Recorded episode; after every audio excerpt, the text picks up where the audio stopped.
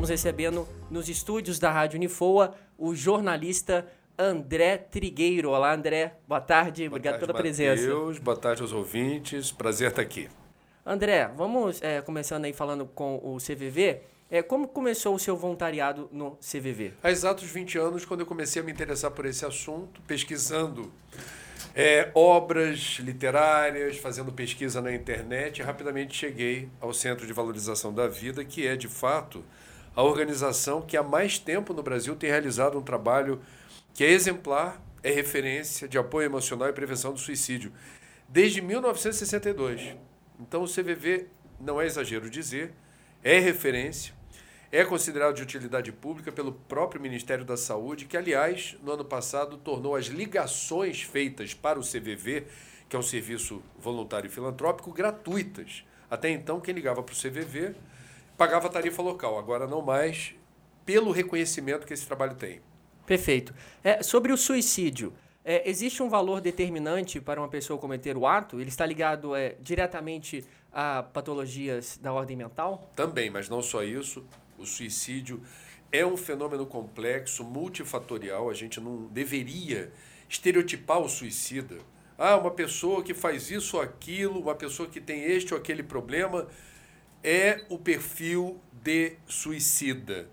Na verdade, toda e qualquer pessoa fragilizada psíquica ou emocionalmente, dependendo das circunstâncias e da situação, pode ter a ideação suicida. Ela pode achar, e no momento, obviamente, perturbado, um momento extremamente difícil, invariavelmente solitário, que resolver o problema passa pelo autoextermínio. Nós precisamos ter informação para saber como ajudar essas pessoas, posto que todo problema é passageiro. A ideia de tentar resolver uma situação eliminando a vida, ela não tem uh, o prazo de validade, ele invariavelmente é curto, porque Dali a pouco você tem outro panorama, você está vivendo uma outra circunstância, e esse, essa depressão profunda, esse desconforto enorme causado por uma contrariedade, uma situação estressante, muda de configuração.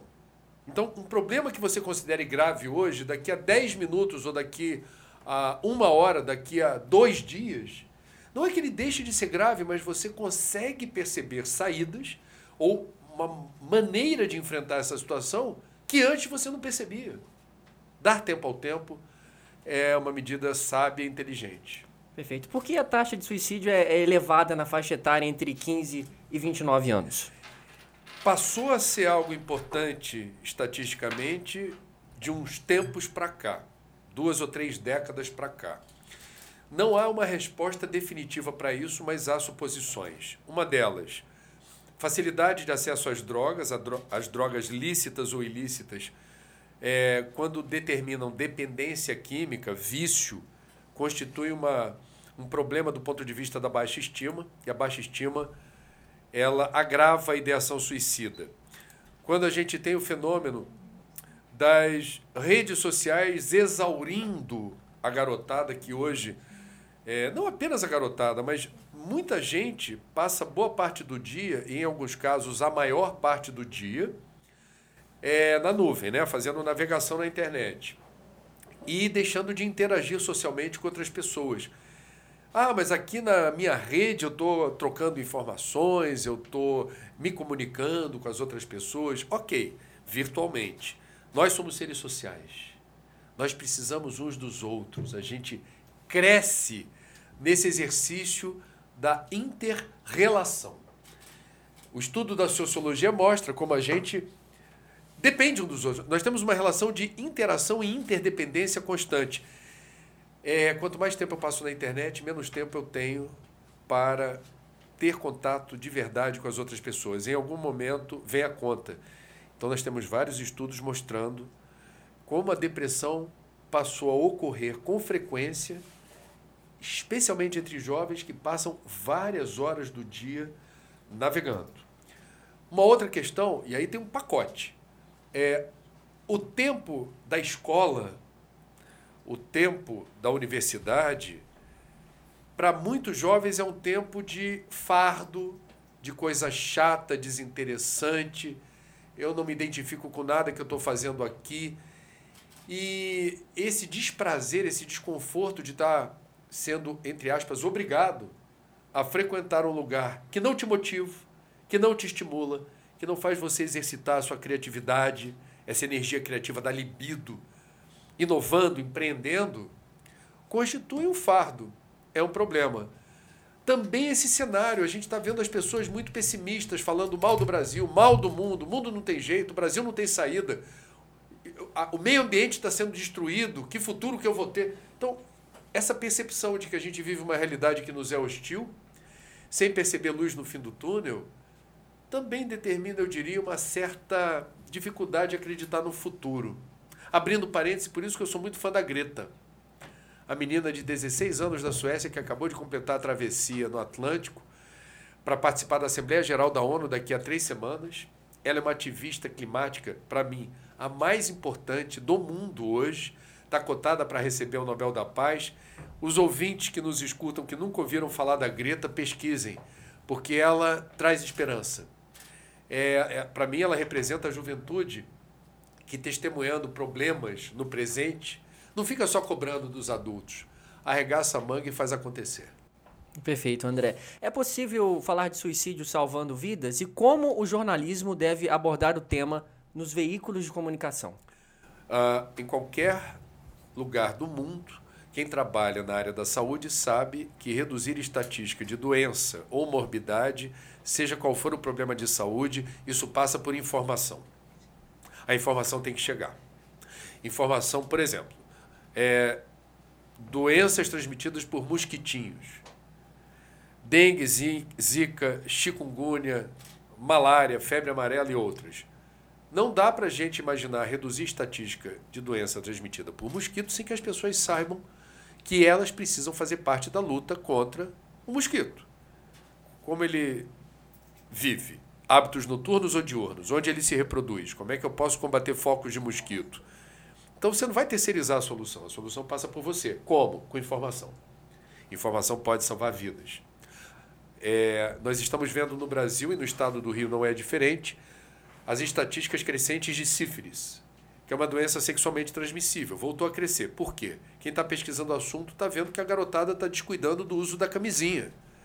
Então você precisa entender como é que eu contraio sífilis. Bom, se você transar sem camisinha, a pessoa tem a, o elemento transmissor da doença, eu vou me contaminar. Então vou usar camisinha. Informação salva-vidas, isso vale também para o suicídio. A gente precisa saber quais são os fatores de risco, a gente precisa reconhecer que mesmo quando a gente está é, se sentindo absolutamente desanimado, prostrado, desalentado diante da vida, é possível virar esse jogo procurando ajuda especializada e tomando outros cuidados e precauções. Por fim, o jornalismo não deve reportar casos isolados de suicídio. A Organização Mundial da Saúde diz: isso não deveria ser notícia. Em sendo inevitável falar de óbito por suicídio, no livro Viver é a Melhor Opção, que a gente está disponibilizando aqui em Volta Redonda, com 100% dos direitos autorais para o CVV e a venda direta fica para o posto ou para a unidade de atendimento do CVV em Volta Redonda, a gente mostra que Robin Williams, o ator americano, comediante, humorista, se matou em 2014. É inevitável falar sobre isso, é notícia, a gente não vai brigar com a notícia. Como reportar? A Organização Mundial da Saúde sugere não devemos abrir generosos espaços com primeira página com foto, manchete, corpo de letra grande, etc.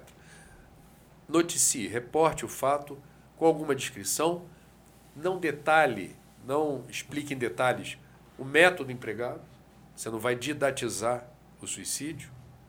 Não enalteça, não eleve as qualidades morais do suicida. Foi bom pai, bom filho, bom profissional, bom amigo, bom isso, bom aquilo. Porque as pessoas que estão em sofrimento e já estão com a ideação suicida podem entender aquilo como algo interessante e estimulante para se matar. Nossa, eu vou me matar e ainda vão falar bem de mim. É incrível, mas isso acontece. Então, o que, que se deve falar na mídia? Qualquer veículo, você aqui na rádio. Sim, abre espaço para falar de suicídio, mas falar o quê? Não é a morte de alguém é, que cometeu autoextermínio. É falar que é caso de saúde pública, é explicar para as pessoas quais são os fatores de risco, é lembrar quem está atuando no sentido de cuidar, tratar, acolher. Então, os centros de atenção psicossociais, os CAPs, a procurar ajuda junto a um psiquiatra ou um psicólogo, é, confiar na ciência, na expertise, no conhecimento desses profissionais, é, de alguma forma envolver a família. A família pode ser uma aliada e deve ser uma aliada importante para a recuperação da autoestima. E a gente divulgar os serviços como o do CVV. Ligue 188, faça contato com o Centro de Valorização da Vida se estiver precisando desabafar. Se não tiver alguém com quem conversar no momento difícil, ligue para o CVV. Para isso serve a mídia. Essa é a função social do jornalismo no século XXI, na direção contrária a, a desse problema de saúde pública.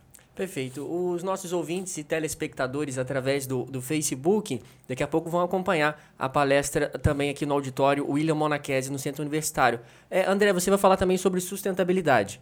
É, qual é o conceito mais assertivo para a sustentabilidade? Porque a gente pensa, quando a gente fala em sustentabilidade, a gente pensa é, no mar, é, é, nas vegetações, é, no ambiente externo. Esse é o conceito mais certo? Não. É sustentável tudo aquilo que remete ao uso equilibrado, uso harmônico, um, de um sistema que se mantém perene na linha do tempo em estado de equilíbrio dinâmico. Você tem altos e baixos, mas você não colapsa. Então, sustentabilidade remete à resiliência, remete à capacidade da gente responder a impactos é, de forma uh, saudável. Então, vamos lá. Floresta amazônica, ela é um sistema em equilíbrio?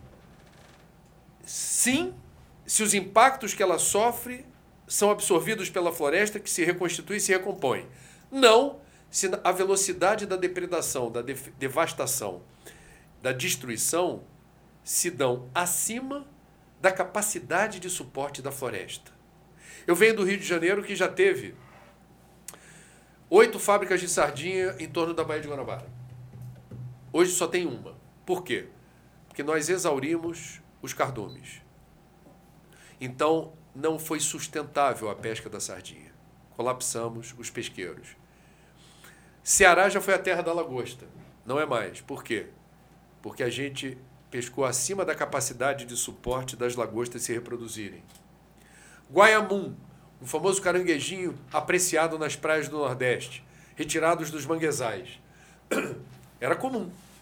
Você vê todas as praias do Nordeste, aquele barulhinho, parece um toque, toque, toque, toque, toque, toque você quebrar a casca e comer é, entrou na lista de espécies ameaçadas de extinção, porque a gente retirou mais do que a natureza era capaz de repor. Isso não é sustentável. Se você tiver que explicar para uma criança de 6 anos o que é ser sustentável, minha sugestão é que você diga: filho ou filha, é dar o passo do tamanho da perna. Se você der o passo acima do tamanho da perna, você pode cair e se machucar. André, para encerrar, é, já eu vi algumas notícias agora que de manhã cedo lá no Getúlio tocaram um assunto aqui da, da nossa cidade, principalmente é, da nossa siderurgia, né? É, como ser sustentável uma cidade onde a principal fonte de água também é o nosso Paraíba do Sul é contaminado pelos esgotos e, e o ar é poluído pela indústria. Aqui no, em Volta Redonda, a, a CSN parece que expele um, um, tipo de pó magnético, e isso abrange toda a cidade. como ser sustentável numa cidade onde a gente é tomado por esse meio ambiente degradado? A minha opinião, Matheus, CSN tem o dever moral de ser exemplo. Ela não pode oferir os lucros que tem, malbaratando o direito dos moradores de Volta Redonda respirarem um ar sem fuligem, como acontece hoje, por conta daquela montanha vergonhosa de rejeito que fica às margens do Paraíba, aonde qualquer vento espalha essa fuligem à volta. Isso já foi amplamente noticiado. Eu, esse ano, liguei duas vezes para o INEA para perguntar o que, que vocês vão fazer. As respostas não me convenceram. Primeiro, disseram que haveria uma visita técnica à cidade para tentar resolver rápido isso com a CSN. A segunda vez que eu liguei, disseram: eu não tenho nesse momento a informação sobre o resultado da visita técnica. O órgão ambiental está devendo. Está em dívida. Não é possível que assentamentos humanos estejam hoje sobre rejeitos de minério que contaminam a água e determinam casos de câncer acima da média nacional, do ponto de vista epidemiológico. Isso não é correto.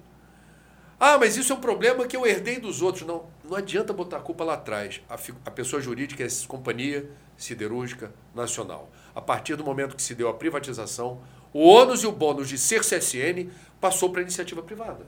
Então o senhor Benjamin Steinbrück tem a responsabilidade pessoal, como pessoa física, e jurídica, como responsável pela CSN, para enfrentar essas questões e tornar a CSN uma empresa siderúrgica do século XXI.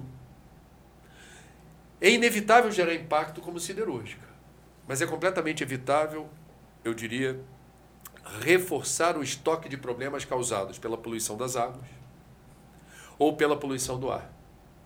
É dever moral. E o mundo está cada vez mais impaciente com empresas que descuidam do meio ambiente. Então é uma questão de mercado. Você quer escoar seu aço? Faça isso do jeito certo porque senão a maré se volta contra você. A gente está vendo, estamos na semana em que 18 empresas ligadas à indústria do couro, conhecidas no mundo inteiro, anunciaram a suspensão das compras de couro do Brasil, porque não tem confiança na origem da matéria-prima, posto que a maior parte do gado brasileiro está situado no Mato Grosso. Parte do Mato Grosso é a Amazônia. O mundo discutiu exaustivamente o fato do Brasil não estar tomando o devido cuidado com a sua floresta, a parte que lhe cabe da Amazônia. 60% desse bioma estão em território brasileiro. Sobrou para a indústria do couro, amigo. Então a gente tem que tomar cuidado. Quem avisa, amigo é. Primeiro motivo para a CCN fazer o dever de casa é respeito com os moradores de Volta Redonda. Segundo motivo, de mercado não descuide dos seus protocolos ambientais, senão o teu aço vai encalhar.